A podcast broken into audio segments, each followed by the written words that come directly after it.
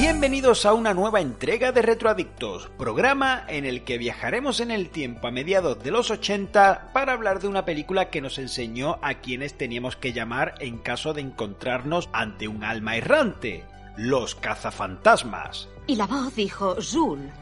Cerré de golpe la puerta de la nevera y me fui. Eso fue hace dos días y desde entonces no he vuelto a mi piso. Los electrodomésticos de marca no suelen comportarse de esa forma. ¿Qué cree que pudo ser? Bueno, si supiera eso, no habría venido aquí. Egon, ¿tú qué opinas?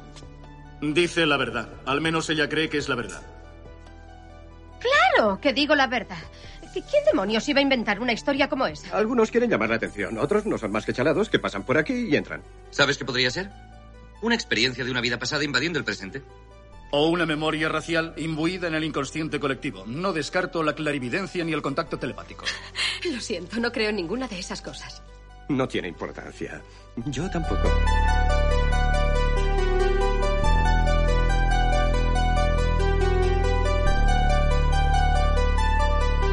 Comenzamos con las curiosidades comentando que la película en un principio iba a llamarse Gog Smasher y que su trama transcurría a través de viajes espaciotemporales. Pero Columbia Pictures rechazó dicha propuesta al salirse todo ello bastante del presupuesto acordado.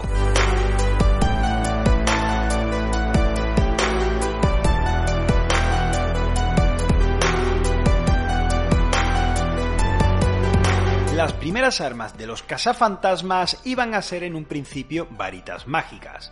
Afortunadamente, dicha idea fue sustituida por el ya mítico disparador nuclear de protones.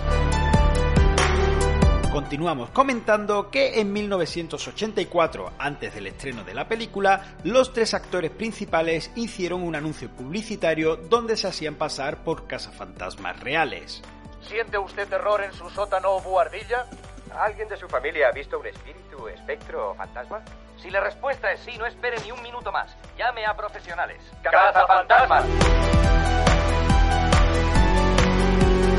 El logo de la película fue creado por el productor Michael Gross y es considerado uno de los 20 logos más reconocibles del mundo junto al de Coca-Cola o Superman. De hecho, a día de hoy continúa generando millones de dólares al año en lo que a merchandising se refiere.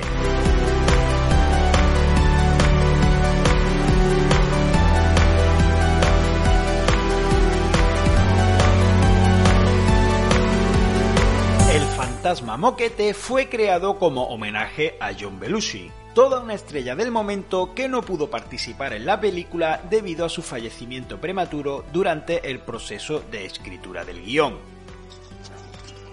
¡Qué plasta tan asquerosa! Tendré que atraparlo yo solo.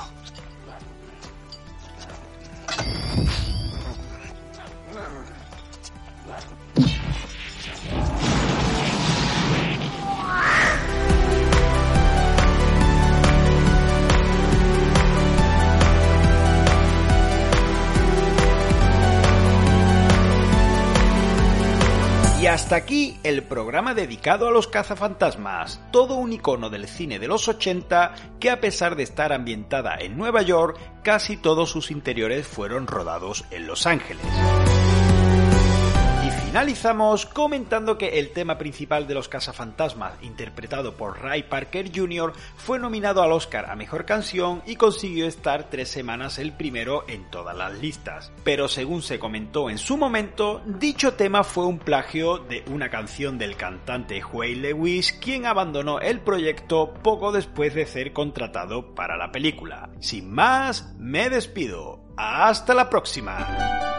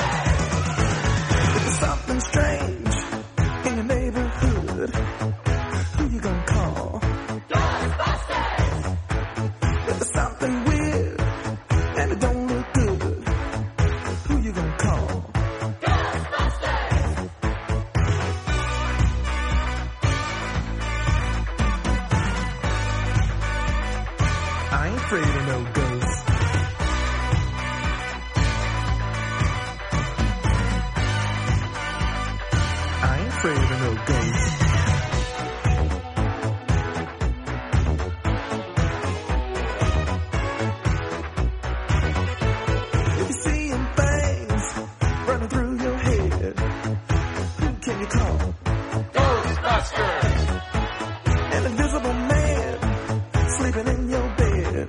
Oh, who you gonna call? Ghostbusters!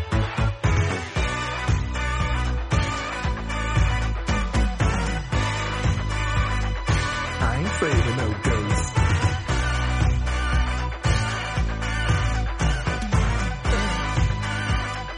I ain't afraid of no ghosts.